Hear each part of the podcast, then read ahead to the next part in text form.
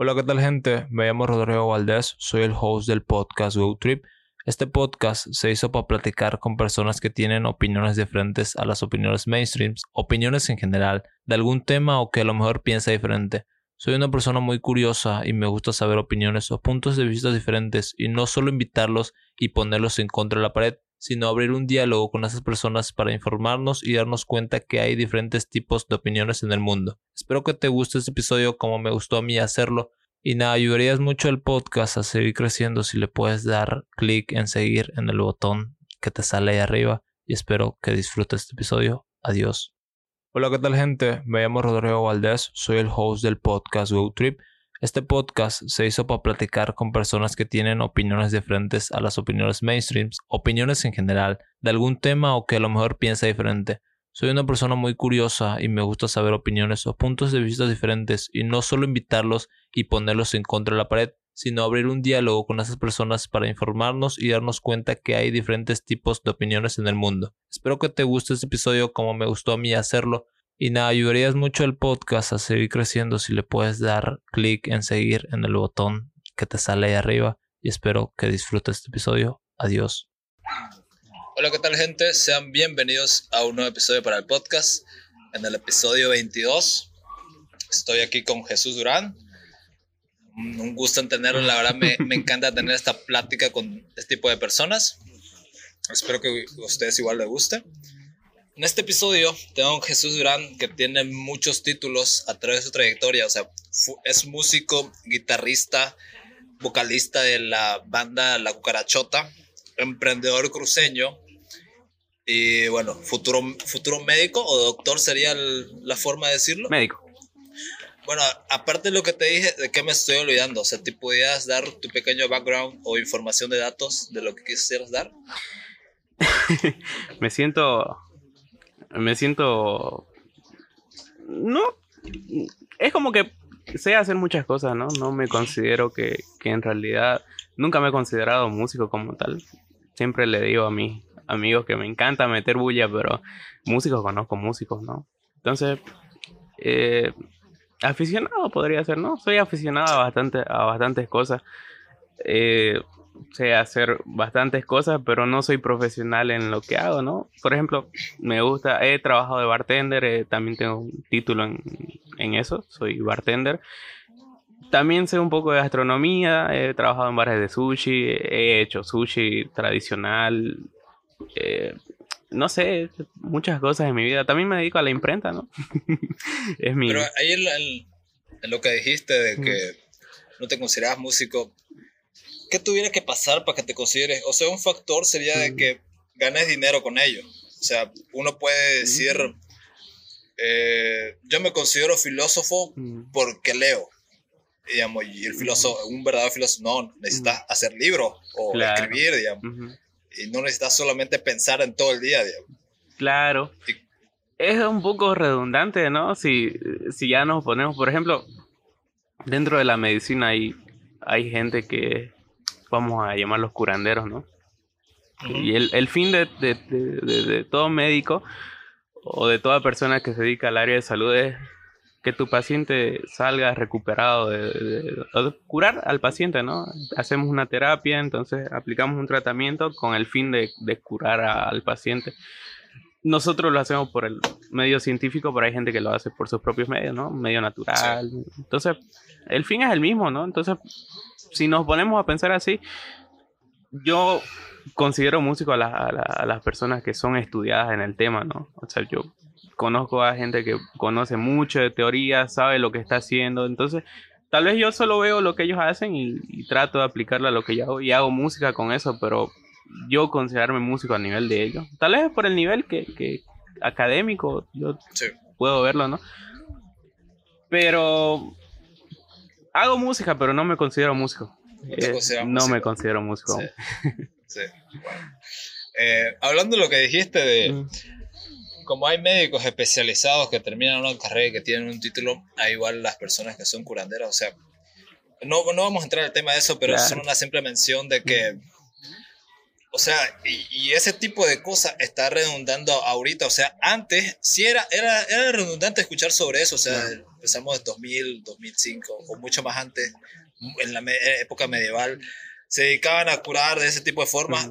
¿Y cómo es que hasta ahorita seguimos viviendo con eso? O sea, ya deberíamos trascendernos y subir a otro nivel de ya dejar ese tipo de cosas. Por ejemplo, ahora está de moda eh, hablar de cosas cósmicas, de que el universo, de que los signos zodiacales, y, la verdad ya es algo, para mí es primitivo, pero bueno, si quieres algo decir sobre eso, dilo. O si quieres, pasamos al siguiente tema.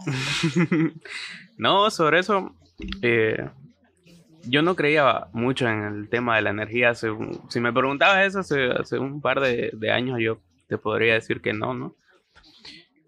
Pero tengo la experiencia de que una persona muy cercana a mí, mi papá, eh, tal vez se curó de una, enfermedad muy fea por un efecto placebo, que es el, la actividad física, ¿no? Él empezó a hacer tai chi porque le detectaron una enfermedad terminal y en menos de un año fue a hacerse otro chequeo y ya no tenía la enfermedad, ¿no? Claro, partiendo de eso de que tú eres muy, o no sé, eh, muy técnico en la salud científica, de que si crees creer en algo, quiero primero probarlo o quiero, tengo que leerlo y no me baso solo en la experiencia o cosas así. Bueno, cerrando ese tema, me gustaría empezar por tu carrera. Como dijiste, no, no, no puede ser musical, pero tus primeros inicios donde te, te aventaste al mundo, porque supongo que tú eres una persona introvertida o te consideras extrovertido. Bastante tímido, muy, muy tímido, sí. Eh, en realidad, ¿cómo me adentré en la música? Eh, yo, cuando estaba en el colegio, siempre, siempre tenía una no afición al deporte. no era de los que en el recreo iba y, jugaba fútbol, ¿no? Siempre tenía, tuve la suerte de tener bastantes consolas portátiles cuando era niño, entonces me quedaba, o me quedaba leyendo libros o cómics en, el recreo, o me ponía a jugar. Y en una de esas pláticas con otros amigos que, que también hacían lo mismo que yo y nos juntábamos a hacer eso, surgió el tema de que estaba aprendiendo a tocar un instrumento musical. Entonces, igual me, llamó la atención, eh, me compraron mi primera guitarra y empecé a tocar yo solo, ¿no? Entonces, tomé, tomé un par de clases, eh, llegué a sacar algunas canciones y un día con unos amigos juntados exactamente acá, unos amigos que no tenían absolutamente ninguna idea sobre la música, nada, nada, nada. Eh, se nos ocurrió que podíamos que yo podía enseñarles algo y podíamos hacer algo porque nos juntábamos a, hacer nada prácticamente, ¿no? A veces solo veíamos tele, veíamos alguna película. Entonces empezamos a, hacer música y un día surgió la, la, cosa de que nos invitaron a tocar a algún lugar por, por conocidos, ¿no? Sabían que en realidad todo era fotos, ¿no? Nos tomábamos fotos, fotos tocando y a veces no tocábamos nada, pero la gente ya tenía la idea de que nosotros de verdad hacíamos música. Así que nos invitaron era su primera tocada. Su primera tocada fue un asco. Pasamos vergüenza.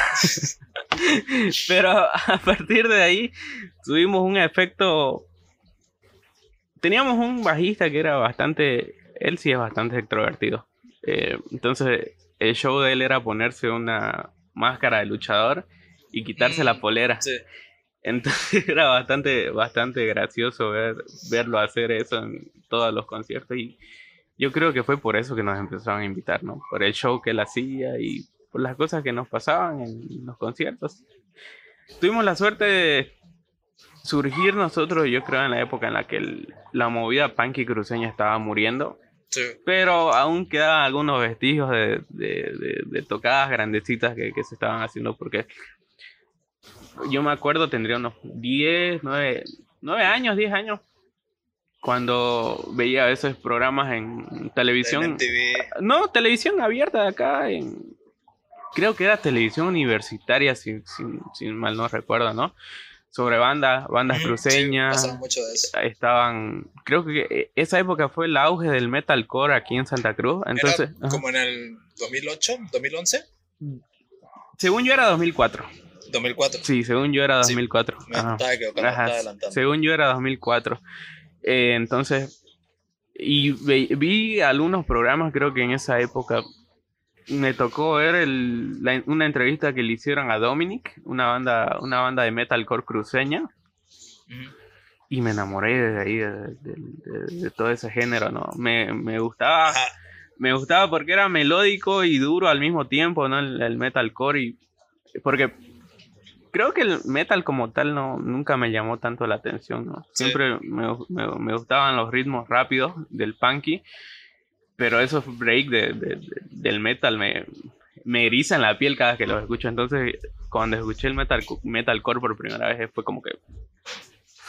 Sí, o sea, cuando lo que mencionabas de que empezaste con tus amigos... o sea, siempre es bueno empezar con personas que tienen tus mismos objetivos, digamos de que si estás en la misma movida, porque tu proceso de subir al siguiente nivel es muy rápido. O sea, si comenzás con alguien de que sí, sí te acompaña y sí igual quiere hacer lo mismo, tu proceso va a llegar a más. Y cuando hablaste de tu primera tocada, de que, ¿cómo, ¿cómo te sentiste en ese momento de que voy a estar, no sé, 50 personas en el público? Más o menos. Más, o menos, ¿no? Y como dijiste que eras introvertido, de que, que, que, ¿qué sucedió para que te aventes a eso? Eh, la gente que tenía alrededor. Estaba con un amigo que prácticamente se divertía haciendo lo que estaba haciendo. Estaba con otro amigo que yo sabía que era igual que yo, pero se estaba animando. Entonces es como que tenés que, que cargar a todo el equipo, ¿entendés? Te tenés que poner el equipo al hombro y ser la cara de ese equipo. Entonces, si vos ves que hay gente que está disfrutando lo que hace en ese momento, se te sube la adrenalina y lo haces también, digamos. Y hablando sobre la, la cucarachota, que es la banda, para los que quieran escuchar, tienen dos, dos canciones en Spotify. Sí, tenemos casi un disco entero sin subir, pero ya lo vamos a estar subiendo.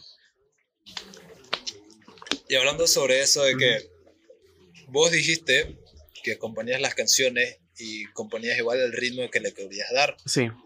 ¿En qué te inspiraba en ese momento? O sea, ¿cuántos años tenías? ¿16? Sí, 16, 17 años. Eh, mi proceso creativo para hacer una canción era... agarraba mi guitarra y hacía un ritmo, ¿no? Eh, una secuencia de, notas, tal, tal, tal, tal y tal. Después tenía un programa que me hacía la batería electrónica, entonces trataba de darle un ritmo y eh, yo tampoco era baterista en esa época, ¿no? Entonces lo que hacía era escuchar, al ponerme alguna referencia musical que me guste, hacer un tipo de batería que, que vea que, que le acompaña, ¿no? A lo, que, a lo que yo quería hacer, tratar de emularlo en el programa y tocar sobre eso, ¿no? Y tratar de ensamblar todo y tratar de encajar la letra, entonces eh, eh, así funcionaba yo. Y en las canciones, ¿qué historias agarrabas o qué momento, qué anécdota te inspiraba? Eh, casi siempre fue sobre, sobre luchas personales, ¿no? En esa época, cuando tenés 16 años, tu cabeza es un revoltijo de ideas, estás creciendo, entonces eh, sentís que, que tu cuerpo es feo, te sentís chiquito, te sentís gordo, te sentís flaco, entonces tenés un, montón de emociones, ¿no? Y yo creo que es la mejor época para escribir canciones porque te sentís deprimido y te sentís feliz al mismo tiempo cuando tenés esa edad, entonces es, excelente para componer canciones, tener tantos sentimientos encontrados, ¿no? Eh, le escribía canciones a chicas que me gustaban, le escribía canciones a decepciones por mis notas, porque tampoco es que haya tenido tantas cosas duras que vivir en esa época, ¿no? Eh, como todos, ¿no? Tuve problemas, pero los temas redundaban en eso, ¿no? Temas juveniles, qué cosas así, qué cosas quería hacer.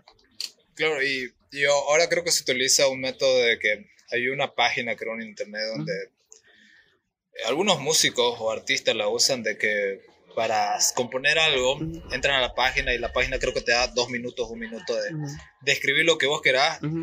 Y si no llegas al monte de palabras, se elimina. O sea, vos escribís todo, todo, todo, todo y ya luego terminás y le das crear relaciones a la, a la canción, así, ok, esta palabra le cuadra a esto. Pero en ese momento no era vos tan técnico, ¿no? O sea, no, no, no, tratabas de hacer una buena canción, solo tratabas de...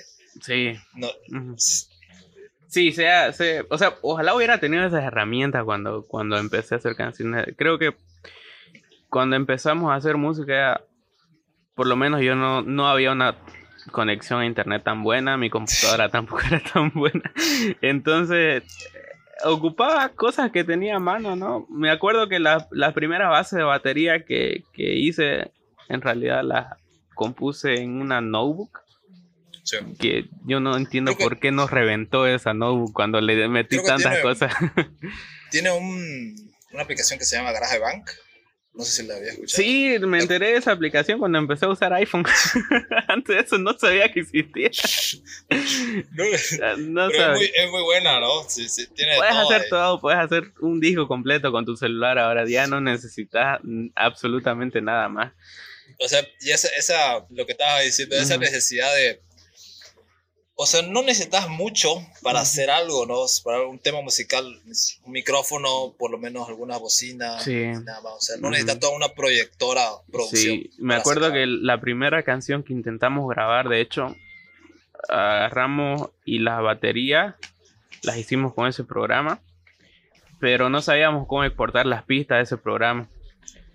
Así que grabamos la pantalla mientras to- tocaba la canción, después extrajimos el audio de ese video y como no teníamos periféricos para conectar la guitarra a la, a la- a computadora y Sí. grabar ahí, entonces agarramos un celular, la pusimos al lado del amplificador y tocaba sobre eso, después agar- ento- y todo lo junté y sonaba del asco, pero Creo que, sonaba. creo que eso es un punto muy importante. O sea, cuando empezás, o sea, si vos estás empezando un proyecto, no vayas o no te pongas, o no te pongas los peros de que no tengo un buen micrófono, no tengo esto. O sea, puedes hacerlo con tu mismo teléfono. O sea, esa simplicidad de que te da, o sea, porque vos, o sea, el teléfono es algo simple para Sí, grabar, ¿no? ve? Pero si tuvieras toda una, proyec- una proyectora, no sería nada simple. Claro. tendría que tener un estudio y Ujú. todo eso. O sea, aprovecha ese tipo de simplicidades cuando empezás algo. Pero come- comentame eso de que ah, después de eso que dijiste, ok, vamos a empezar así a grabar de esta, mo- esta, este modo medio primitivo de que nadie sabe nada, pero as- ya vos te, te metiste a, a estudiar eso, a investigar de cómo grabar bien, cómo... O, o era otra persona externa de que... No, claro, era. Es que vas evolucionando, ¿no? O sea, va. Yo tuve la suerte o mala suerte de que nadie me enseñó a hacer Sí. nada de eso, ¿no? Yo simplemente hablábamos con, mi, con mis amigos o a veces yo solo, solo intuíamos lo cómo se podía hacer eso, ¿no? Era prueba y error prácticamente. Por ejemplo, la primera vez que grabamos con un amplificador así, lo pusimos directamente a la bocina, pero saturaba mucho, ¿no? Tratamos de alejarlo y había mucho eco, entonces se nos ocurrió, me dice, ¿por qué no pones una, pones el celular y pones una caja de cartón encima?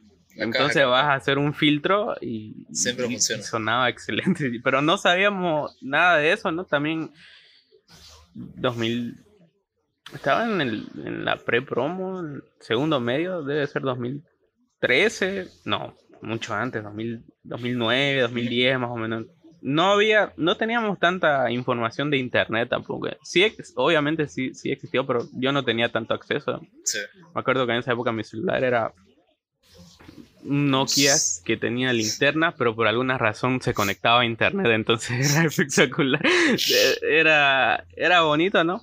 Pero no tuve la, tuve la desgracia que nadie me, me enseñó a hacer las cosas, ¿no?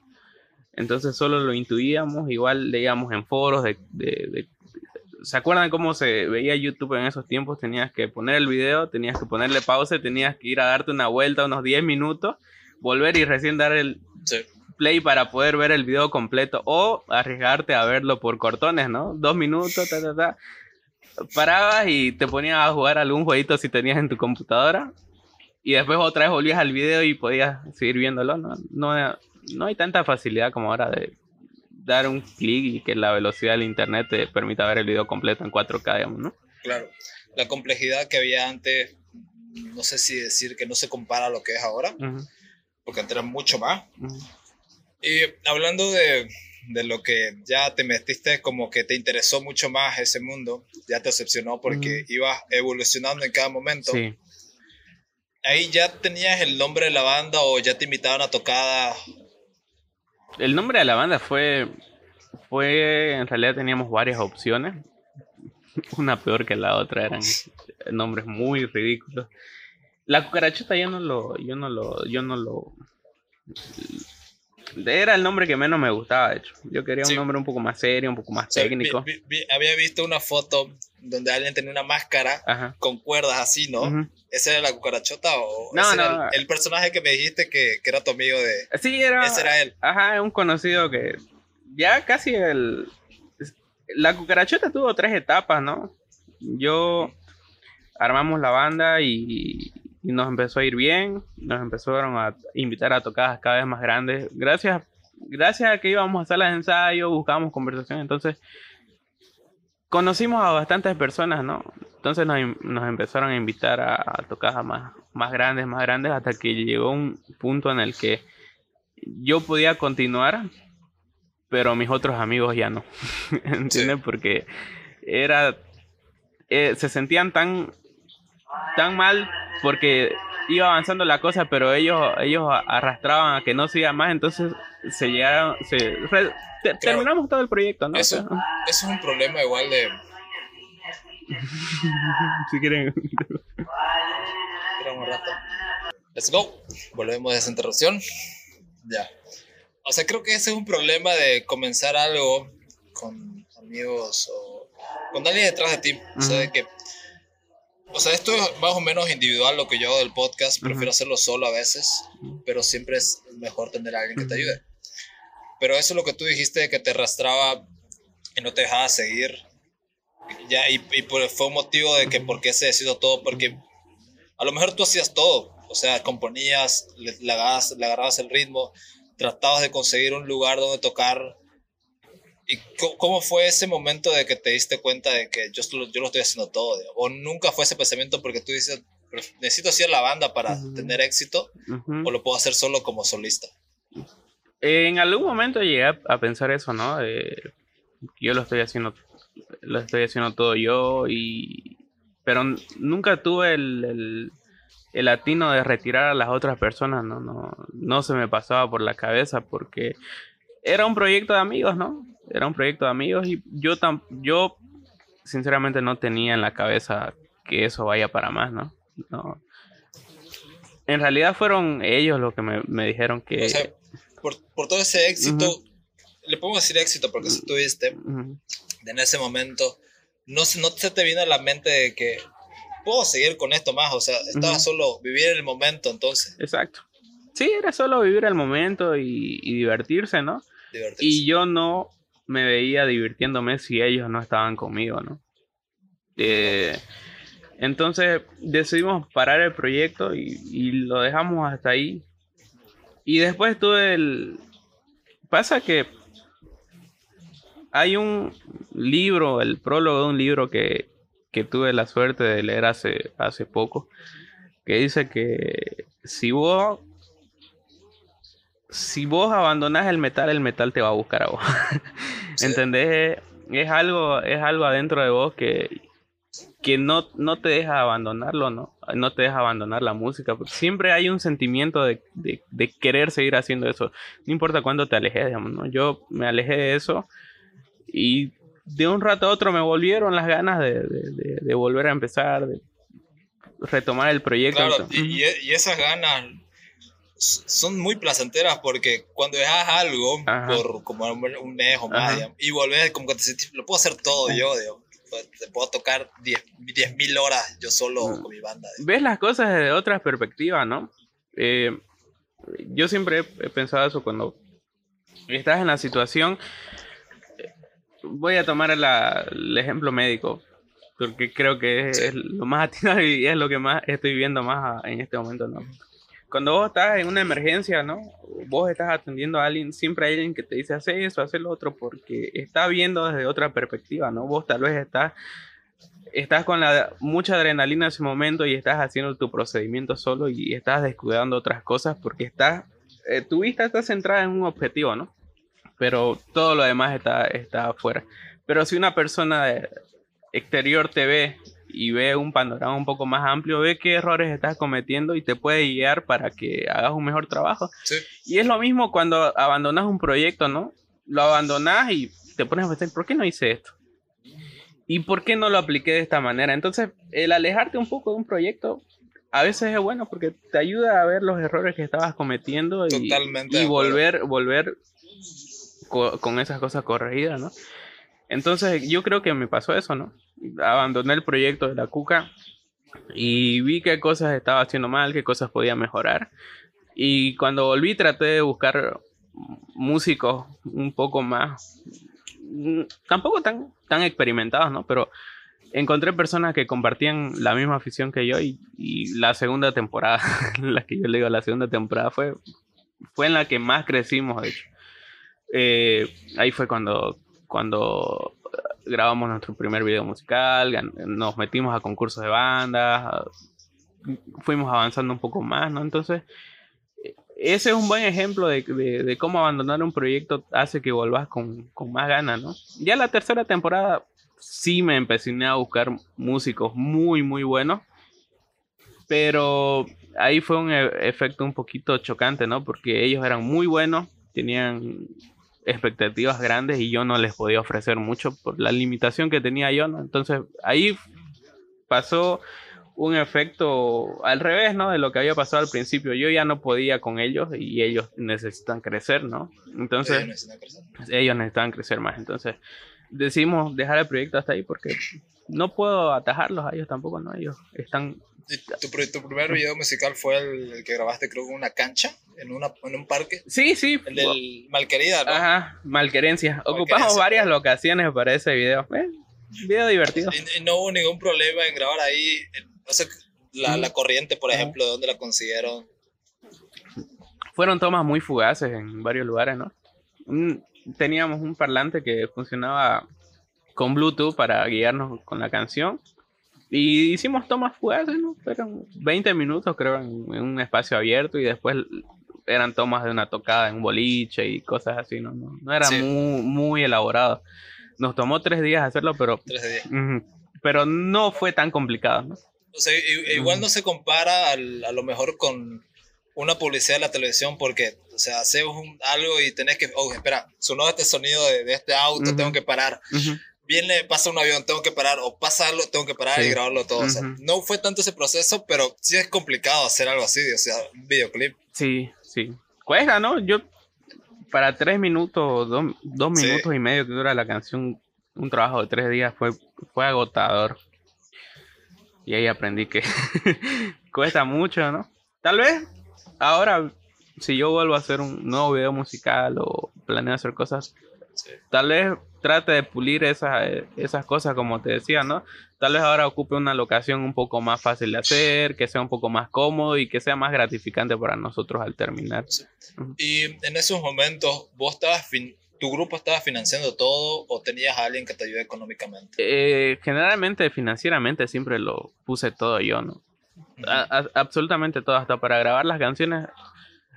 Hubo momentos en los que sí tratábamos de partirnos, si, la, si grabar una canción costaba mil pesos, tratábamos de partirnos un poco, ¿no? Pero partiendo por mí, siempre traté de poner todo, porque como te digo, una vez retiré a, los, a los fundadores principales de la banda del, del, proyecto, eh, sentí que yo me quedé con toda la carga, ¿no? Entonces, trataba de hacer que, que esa carga recayera en mí completamente. Ok, ¿Mm? ¿comportamos un rato? Claro. Bueno, volvemos después de ese corte. Como le mencioné en otro podcast, mi, mi, cámara solo graba 25 o 30 minutos. Luego tengo que darle otra vez para grabar. Ya por el momento vamos a ir invirtiendo igual en la producción. Así que el podcast va a mejorar sus cosas. Y ya. Estábamos hablando de, de, de lo que te dedicabas todo a vos a controlar todo. En, en ese momento, vos los invertías económicamente en, la banda, pero, o sea, ¿siempre te ha gustado eso de, de controlarlo todo o te, o te, es difícil para vos como dirigir a personas? Buena pregunta. Yo creo que voy a hacer otra vez la misma analogía. Si me preguntabas eso hace unos dos años, tal vez te decía que sí, que me gusta tener el control de todo. Pero ahora con el poco tiempo que tengo para controlar las cosas, de verdad me ha sido difícil ir, ir soltando las responsabilidades que tengo y delegarla a otras personas. Pero sí, ahora ya, ahora en este momento sí, sí sé delegar, digamos, ¿no? Sé, sé trabajar en equipo. Tal vez no tanto, pero sí un poco más que antes. Pero en ese tiempo no. Me gustaba tener el control de todo. Ya ahí terminando con un tema, con el tema de, tu banda, ¿qué, ¿qué, opinas de que de que el, álbum de Metallica de Wherever eh, I My Room, creo que se llamaba, metió a J Balvin en su álbum? O sea, ¿qué opinas de, de ese el negocio de se está metiendo de varios lugares y, meta gente? O sea, ¿cómo, ¿cuál es tu referencia de...? Por, porque, por ejemplo, digamos, tú tuviste una integridad en ese momento, o sea, tú dirías de que, ok, este, mi, mi personalidad es mm. de tocar la música es punk, metal, y yo no me voy, yo no me voy a meter con el reggaetón, ese tipo de cosas, o sea, ya tenés una integridad y ya tenés un público que dice, ok, solo quiero que toque este tipo de música, no me gustaría que se meta otras cosas. ¿Sí, sí ves muy en serio eso o, o cuál es tu opinión de, de expandirte sin como el tema de que el fin justifica los hechos, ¿no? Ya. Pienso que todo lo que está pasando en el mundo de la música ahora es, es una razón de, ¿no? Hasta la forma de sacar canciones ha cambiado, ya no es muy rentable hacer un disco completo de 12 canciones. Eh, es mucho más rentable hacer una sola canción que suena durante un tiempo, la gente la olvida y sacas otra, ¿no? Y con video. Ajá, y con video. Entonces es invertís menos tiempo y ganas más. Entonces yo, yo pienso que eh, nunca he tenido una integridad metalera como tal, digamos, ¿no? o punky como tal. Eh, siempre he sido bastante diverso. Creo que dentro de mis artistas favoritos en la vida está Bad Bunny, por ejemplo. Canta ese tipo por, por, la, por la forma en la que en la que hace las cosas, ¿no? Sí hace lo que le gusta y, viendo últimamente lo que está haciendo, está cumpliendo. Tal vez yo me veo, me, hace que me identifique con él porque siempre quise ser luchador de la WWE y él lo hizo hace poco, ¿no? Eh, siempre Los Simpsons para mí fue mi punto cúspide en la vida mi caricatura favorita toda la vida y él salió en Los Simpsons. Entonces, aparte de que siento que su música pega, cumple bastante, bastante sueños, ¿no? Y es un artista que dentro del mundo del metal no es muy querido, ¿no? Entonces, siempre he tenido eso, yo puedo disfrutar de un buen bailongo dominguero con, con cumbia, como puedo ir a reventarme en un concierto punky, digamos, no, no, no tengo ningún problema. siento que la música es tan extensa como para encasillarme en un solo género. Totalmente. O sea, estoy de acuerdo con eso y, y hablar sobre el tema de que antes era más difícil poder sacar algo, una canción. Porque necesitabas eh, muchas cosas, ir a varios lugares. Necesitabas en, una productora que te grabe, por lo menos.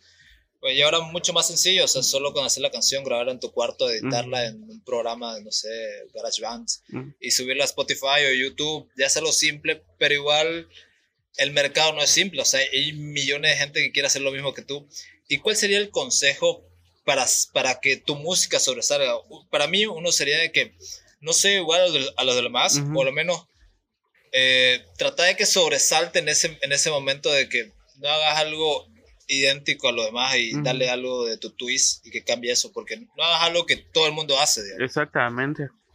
Creo que el mejor consejo que se puede dar es la originalidad, ¿no? O sea, Pasa que con esto de la música, mientras vos disfrutes lo que, lo que estás haciendo, pero que realmente disfrutes lo que estés haciendo, que, que esa, que si alguien te conoce, tenés un amigo muy cercano y escuche lo que vos estás haciendo, sienta que de verdad es tuya esa pieza y que transmitís lo que de verdad querés hacer, ahí esté tu esencia, el éxito es automático, el éxito es una razón de, ¿no? Si vos trabajas, es como un consejo que siempre me dio mi papá, haciendo una analogía del fútbol, ¿no? Si tiras al arco 10 veces, tenés más probabilidades de que una entre, ¿no? Entonces es, lo mismo, si, si vos haces lo que, lo que te gusta y lo haces con amor, lo haces con, con pasión, transmitís el mensaje que querés dar y, y es el éxito no está asegurado completamente, ¿no? Pero tenés más oportunidades de que, de que sí suene, digamos, ¿no? ¿Para ti es más importante el mensaje que la forma? Eh, pienso que tiene que ser un 50-50, ¿no? Eh, igual el, el, saber, es muy difícil, ¿no? El saber, saber vender un producto, ¿no?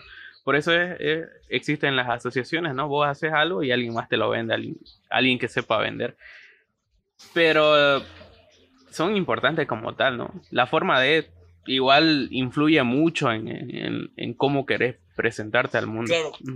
Por ejemplo, en el, en el, mundo de, ya entrando al mundo del alimenticio, de la gastronomía, o sea, lo que me refería con el, el para mí el mensaje es más, más importante que la forma, porque el mensaje que le das a tu producto o a tu proyecto es, para mí es más importante porque en este podcast yo trato de que hablar sobre el éxito que hacen por lo que le apasiona. Y si el día de mañana eh, ya los podcasts se vuelven algo de, hologramas, como lo decía un creador, o ya, ya, ya no hay podcast en video, o ya no hay podcast en solo audio, el mensaje para mí va a estar siempre ahí y si hay otra forma de transmitirlo, yo lo voy a cambiar. A eso me refiero de que, o sea, antes eh, no, no habían delivery. O no había, había, creo que había antes gente que llevaba tu comida a tu auto y te ibas, ¿no? Exactamente. O sea, a eso me refiero con, ya entrando al, al tema de las McMorty, que la competitividad que hay ahora de, de, los negocios, ¿cómo te ha afectado o cómo lo has visto hasta ahorita? Eh, este, lo que te decía sobre el disfrutar hacer las cosas, ¿no? Cualquier persona que me conozca realmente sabe que yo tengo un problema de peso desde los nueve años por, debido a las hamburguesas, exactamente, ¿no? Yo amaba, amaba las hamburguesas, pero de verdad era una, era una obsesión difícil de describir con las hamburguesas. Y entonces, cualquier persona que, que, me conozca sabe que yo, para las McMurty, por ejemplo, para las McMurty yo lo hice absolutamente todo. Yo hice la receta del pan, yo hice la receta de la carne, yo dije cómo iba, cómo tenía que estar estructuralmente armada mi hamburguesa, porque puede que la gente vea y venga y vea que solo es un es, carne en medio de un pan, ¿no? Pero tiene una ciencia, aunque no parezca, y tiene una razón de, porque yo traté de agarrar con las McMorty y agarrar, agarrar lo que en realidad es una hamburguesa, ¿no? Cómo, cómo se, cómo nació la hamburguesa como tal eh, una comida rápida, eh, un error tal vez, ¿no? Porque en algún momento leí que las albóndigas, al ser redondas, no cocían tan rápido como una carne que esté completamente aplastada, ¿no? Entonces, es un es una albóndiga mal hecha, una hamburguesa, ¿no? Entonces, sí, o sea.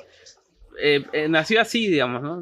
Nació así y, y, solo venía en medio de un pan y le ponían un par de salsas y te la entregaban así. Entonces, traté de rescatar lo, old school de una hamburguesa y darla, darla aquí en McMorty. O sea, esa manera del tecnicismo que lo, lo haces me fascina porque ¿qué es, lo, ¿qué es lo que hace una buena hamburguesa? O sea, tenés que pensar en varios factores, de que el pan no sea muy grande, de que no sea muy alto, porque, o sea, a mí no me gustan las hamburguesas que tienen varias, varias cosas. Porque no, no sabes diferenciar los sabores. O sea, que te pongan en una hamburguesa picante, salado, este, dulce. Que, no me gusta, porque en sí no sabes apreciar esos sabores que te gustaría. Y, y, eso, eso me gusta porque fuiste muy técnico en hacer tu, la hamburguesa. Y a ver, eh, hay igual puntos que sí o sí tiene que llevar una hamburguesa, o sea, la carne y todo ese tipo de cosas. Y, tu opinión sobre el, el, tema del veganismo, que ahora dicen que la hamburguesa no tiene que sí o sí tener carne, podemos echarle otra cosa, pero para mí es muy importante que tenga algo de proteína, que tenga... ¿Cuál es tu, tu, opinión sobre eso? Sobre las hamburguesas veganas. ¿Sí? ¿Sí has probado? Sí, las, las, he probado, como te digo, soy bastante aficionado a las hamburguesas y he probado un montón de hamburguesas, ¿no? La vez que probé una hamburguesa vegana, es que es extraño, ¿no? O sea, yo soy una persona, yo, yo lo veo así, ¿no? Yo soy una persona vegana ¿por qué me voy a esforzar tanto porque algo tenga sabor a carne? porque cuando, cuando probé esa, e, esa hamburguesa, sabía demasiado a carne. O sea, no, no sabía diferenciar si lo que estabas comiendo era carne o no. No puede ser comido carne de soya muchas veces. Pero eso no, no, no, no me cabe mucho, ¿no? De que yo soy vegano. Yo, tal vez, ¿no? Tal vez es porque para, para que no sea tan brusco el cambio para algunas personas de, de comer carne a no comer carne, intentan de que sepa carne, ¿no? Pero no entiendo, si yo hago una hamburguesa que no es de carne, no me voy a esforzar porque de verdad sepa carne, voy a hacer que, que, tenga el, mayor sabor al producto que estoy sirviendo. Si quiero que sea de, de berenjena, que sea una rica berenjena, ¿no? tengo una crítica sobre eso de que, a ver, eh, ¿por qué la comida vegana siempre trata de, de cambiar la comida que ya existe? O sea, de que, a ver, como una hamburguesa, aunque hay una hamburguesa de carne, hagamos una hamburguesa vegana. ¿Por qué no hacen algo nuevo? O sea, creen su propio idioma por lo menos. O sea, porque sí o sí tienen que sacarle de lo mismo a lo otro. Porque una hamburguesa para mí sí o sí tiene que tener proteína de, de un animal. Sí o sí. Si no es eso, no es hamburguesa. Y hablando de, su, de tus de tu primer comienzo, de que creo que sacaste un carrito chiquitito, le pusiste McMorty, ¿cómo fue en ese momento? O sea, ¿qué, qué, qué necesidad hubo para que vos saques eso? Mm, yo nunca he sido una persona, no me considero privilegiado, ¿no? Pero nunca tuve durante mi etapa escolar y universitaria, no tuve una, necesidad por trabajar, ¿entendés? Eh, tengo la suerte que mis papás me podían financiar cuando quería hacer algo.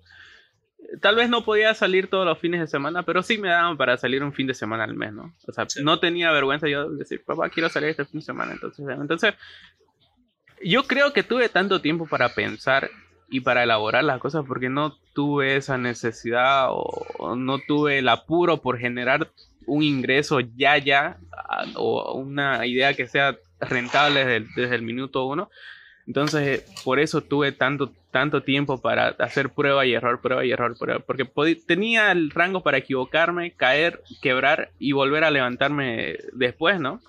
¿no? era mi última opción. Entonces, yo creo que eso influyó bastante en que yo esto de McMurty haya jalado. Tenía la. No tenía. Tenía una preocupación menos en la cabeza, ¿no? Cuando tenés menos problemas, pensás mejor, ¿no? Por eso recomiendan que para ser creativo tengas un buen horario de sueño, comas bien y no tengas otra preocupación en tu cabeza. Solo así funcionas bien, ¿no? Entonces, yo amaba tanto las hamburguesas que trabajé en una receta de hamburguesas durante un tiempo. Para mí, era eh, las McMorty en realidad son una receta personal que yo vengo trabajando desde que tengo unos 14 años más o menos. Pero en, ese momento que vos trabajabas en la receta, ¿ya estudiaste gastronomía o fue después? Eh, no, en realidad tuve vestigios de, haber estudiado gastronomía, ¿no? Fue, fue muy corto el tiempo en el que estuve ahí, tal vez aprendí un par de cosas, pero nunca hice un curso de gastronomía, póngale, de seis meses, ¿no? Fueron flashazos, eh, aprendí a hacer cosas puntuales eh, relacionadas a la gastronomía, pero nunca estuve en la gastronomía exactamente, digamos. Entonces, con lo de McMorty, yo me sentía un poco un poco triste, ¿no? Estaba, es una transición en la universidad cuando sabes que vas a salir de la universidad y no sabes qué vas a hacer de tu vida. Eh, te, te, sentís un poco mal. Entonces, hablando con mi mamá y hablando con mi novia en, esa, en ese tiempo, les comenté cómo me sentía yo. Y me preguntaron ellas, ¿no? Las dos. ¿Qué, entonces, ¿qué, qué, ¿cómo podrían ayudarme? ¿De qué manera podrían ayudarme para, para que yo deje de sentirme así? Y un fin de semana hice unas hamburguesas. Yo me las hacía las McMorty para mí y para invitarla a mi familia, ¿no? Y se me ocurrió que tal vez podía compartir esa receta con el mundo. Entonces ahí fue el flashazo, flashazo ¿no? De, de, que puedo vender estas hamburguesas, aunque sea, tengo varios conocidos en Facebook, redes sociales. Yo sé que de, de 50 personas que conozca, si vienen dos a comer al, en una noche, me voy a sentir bien, ¿no? Entonces, no tenía mucho capital en esa época. Mi mamá me prestó para que compre un carrito de hamburguesa. y, y ya, y el nombre nació porque justamente había, había viajado a Brasil en, por esa época y fui a una tienda de ropa y habían estaban las chine- unas chinelas de, de, de Ricky Morty. Entonces me las compré las chinelas y estaba hablando con mi novia ese día de que qué nombre le podría poner. Podría ser una hamburguesería, pero no sé qué nombre podría ponerle. Y lanzábamos nombres así al azar. Y justamente las chinelas estaban al lado y las veo. Algo, tiene que ser algo. ¿Sabes qué? Deberíamos robarnos la, la, la, la creatividad de alguien más, le digo. Así como Claro. McDonald's. Pero no sé, le digo, ¿no? Como que son, las chinelas. McRick, le digo. No, No. suena muy genérico. ¿Y qué tal McMorty, le digo? McMorty suena espectacular.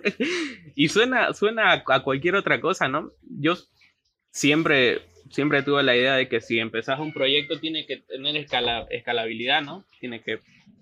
En un. O sea, aunque, aunque no tengas una idea fija en ese momento, tiene que poder sonar a cualquier cosa, ¿no? Yo, por ejemplo, McMorty empezó y, y es como que vos pensás en McMorty y, y no, se, no se liga tan directamente a Ricky Morty, ¿no? Morty puede ser cualquier Sí. otra cosa. Como no es la, la primera palabra de la, de, de- de la serie, entonces puedes de- desvincularlo fácilmente, ¿no? Entonces, si en algún momento yo ya no quiero tener esa imagen de, de, de- de- Ricky Morty, va a ser fácil para mí, digamos, ¿no? Simplemente saco el, el, el loguito de Morty del, del logo Pero- general Ya, ya, y ya es otra cosa. ¿Pero seguís pensando en eso? ¿O, Si es que crece, yo creo que, que sí voy a ¿Sí? tener que hacer. Sí, o sea, es una razón de, digamos, si es que esto, esto sigue escalando más, voy a tener que hacerlo, ¿no? Yo eh, realmente, como, con el proceso que estoy haciendo, siempre le- le- les digo a mis empleados y, y a, y a toda mi familia que es mi plan de dominación mundial. digo. Yo algún día voy a estar en... Puede sonar gracioso. Le digo, yo algún día voy a estar en todo el mundo y en algún país me pueden hacer problemas por esto. le digo. Entonces, vamos a desvincularle Ah, en algún to- momento. Totalmente de acuerdo con eso. O sea, un tema de, de copiar, ¿no? Pero Mm. hablando sobre cuando comenzaste, Ujú. voy a retroceder un poquito más. Claro.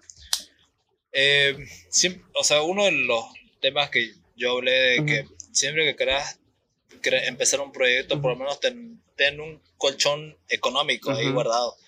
Para que no empeces, empeces y que no tengas nada. Claro. Es como que la, la gente diga, quiero hacer esto, ok, le voy a meter directo, Ujú, pero no tiene, no tiene nada atrás, o sea, no, no ha trabajado, no tiene esto, ujú. le, falta, le va a ser mucho más complicado a que hayas trabajado durante dos años como negro, se podría decir, y ya empezaste tu proyecto, Ujú. vas a tener un colchón económico por si esto falla, ok, voy a tener esto. Claro. Tengo bastantes planes, de hecho. Yo cuando estaba en el colegio hacía serigrafía de poleras, entonces Sí. sé cómo se maneja ese negocio. Eh, como te comenté, también soy bartender, entonces también podría hacerlo, digamos, ¿no? Sé de impresiones, también puedo trabajar en esa área y, y aparte dentro de casi nada voy a ser médico, entonces O sea, tengo muchos caminos. to- totalmente confundido porque, o sea, tenés varios proyectos. Pero no puedes estar en todas partes, ¿no? Sí. Y dijiste que ya cambiaste tu mentalidad de diligencia. Ahora preferís dirigir. Sí. O sea, tu ahorita tu negocio, todos tus proyectos que estás teniendo en mente, que. ¿los dirige completamente tu familia o alguien externo? eh, para que un negocio funcione siempre tenés que estar metido, ¿no? O sea, siempre tienen que saber quién es, quién es el que, el que manda. Sí. Entonces, sí, ¿no? He hecho bastantes diligencias. Por ejemplo, ahorita estoy, tengo mi negocio de imprenta, hacemos diseño gráfico y hacemos un montón de cosas. Entonces, tengo un diseñador gráfico, amigo mío, muy pro, que, que ya lo está dirigiendo él y mi novia, que es la, la gerente de ahí, que los dos se están encanando completamente. Las hamburguesas, eh, me está ayudando bastante mi familia a dirigirlo, porque yo no tengo tiempo de estar acá todo el tiempo. Entonces, eh, es mi familia, mi papá y mi mamá, la que. lo- ellos igual tienen sus trabajos, ¿no? Hacen, hacen sus claro. propias cosas, pero es como que todos nos estamos dando el- cinco minutos de nuestro tiempo para, para completar el día, ¿no? Entonces, es, es bastante ayuda la que estoy recibiendo. De hecho, es lo que todo, siempre le trato de, decir a todo el mundo, ¿no? Yo puedo ser la imagen de McMorty, yo puedo ser la imagen del portal Carmesí, yo puedo ser la imagen de muchas cosas, pero no soy el que trabaja completamente. Yo sin ellos no abastezco, de verdad. No abastezco. obviamente, si eres emprendedor, eres creativo, o sea. Y, todos tus proyectos se basan en la creatividad que tenés. Exactamente. O sea, por el nombre de McMorty, que la verdad es muy bueno. O el, nombre del el portal carmesí. de donde, porque este tipo de palabras usadas, digamos. Y ese tipo de proyectos que le, que le pones ese nombre de que sí pega en, en, todos lados. Porque el portal carmesí, ¿dónde lo sacaste? O sea. Eh, pasa que igual relacionado con esto de Ricky Morty, ¿no? Yo tengo planeado que adelantándote un poco, en próxima sucursal tenga como una tienda de recuerdos, entonces quería, nadie lo sabe todavía, quería que, quería que tenga una correlación, ¿no? El portal carmesí, como generalmente el portal de Ricky Morty es verde, ¿no? Entonces el carmesí es un portal extraño, entonces algo muy diferente a lo que estamos haciendo. Entonces, siempre he sido un poco quisquilloso con los nombres, ¿no? bueno, la, la, cucarachota no lo puse yo, pero tuve un, proyecto de, de, diseño gráfico con lo que empecé con las impresiones que se llamaba La Legión del Majadito. Entonces, no tenía nada que ver con impresiones, pero no sé por qué tengo chispazos a veces que, solo surgen y, ya, digamos, ¿no? yo igual soy aficionado del tema de serigrafía, por ejemplo, esta polera yo la pinté. Espectacular. Sí, es de, un, de Marcelín, de, Hora Aventura. Pero hablando de eso, de que como hay muchas empresas que tratan de que todo lo que sacan tengan relaciones, digamos, por, ejemplo, Facebook, ¿no? Se compró Instagram, se compró WhatsApp y trata de tener un círculo. ¿Cómo, cómo le dicen a eso? Este, eh, como lo de, lo de Apple, ¿no? De sacar su Apple Watch, TV, todo eso. Eh, un mundo relacionado, o sea, es lo mismo que eres vos, digamos, querés como que sacaste McMorty y, Portal Comercial es como su conexión igual porque le haces publicidad, ¿no? Sí, todo tiene que estar correlacionado, sobre todo en eso, Ajá, todo tiene que estar conectado, ¿no? Eh, pero ah, sí no, digamos, ¿no? Porque yo tenía otro nombre planeado para, para la imprenta como tal, porque en realidad el portal Carmesí es, es, como un estudio creativo de las cosas, ¿no? En el portal Carmesí podemos hacer de todo, ¿no? Somos una imprenta, pero ponele vos vas a, un estudio de imprenta serio como tal y te ofrecen o folletos o pictogramas o esas cosas, pero en el portal Carmesí te podemos hacer lo que sea, ¿no? Si quieres hacer un envase para para no sé, algo algo X, Pero tu pero tu modelo de negocio aún no te decides en qué meterte, ¿no? O sea, tenés varios modelos de negocio el de McMorty, portal Carmesí, Sí, es que todo, todo va evolucionando conforme va creciendo la cosa, ¿no? Todo, todo se va modificando día a día, ¿no? Eh, al principio, por ejemplo, teníamos una idea de cómo se manejaba la. Yo no, nunca he sido restaurantero. tengo, sé lo que sabe un pato sobre chinelas, yo sobre manejo de restaurantes, ¿no? Estoy aprendiendo sobre la marcha, todo lo que hago, de hecho, lo estoy aprendiendo sobre la marcha y... Y, eh, crecimiento diario es, aprender del día a día. Y hablando sobre eso de que no tienes un modelo de negocio, ¿alguna frase que tú dirías que es bullshit? O sea, que es una mierda que te digan esa frase, como de que todo está determinado, o sea, todo tiene que pasar por algo. ¿O qué, qué, frase tú dirías de que esto no te va a servir cuando empezás un proyecto? No va a funcionar. No va a funcionar. Eso, esa es la, palabra. ¿No va a funcionar? No va a funcionar. O sea, ¿va a funcionar tú si eres optimista? Ah, sí. Es que Pasa que mi primer, mi primer, el no hagas esto fue, fue por mi papá. Me dice, ¿y qué vas a hacer? Voy a poner una hamburguesería. ¿Y dónde la vas a poner? Aquí en el, pero así no funciona una hamburguesería. Una hamburguesería tiene que estar en un lugar concurrido, en una avenida, donde de 100 personas que pasen te compren dos. ¿Por qué lo vas a poner acá? ¿Cuántas personas pasan por aquí? Es que va, va a funcionar, Leo. No va a funcionar. ¿por qué lo estás haciendo? Vas a perder dinero, no lo hagas.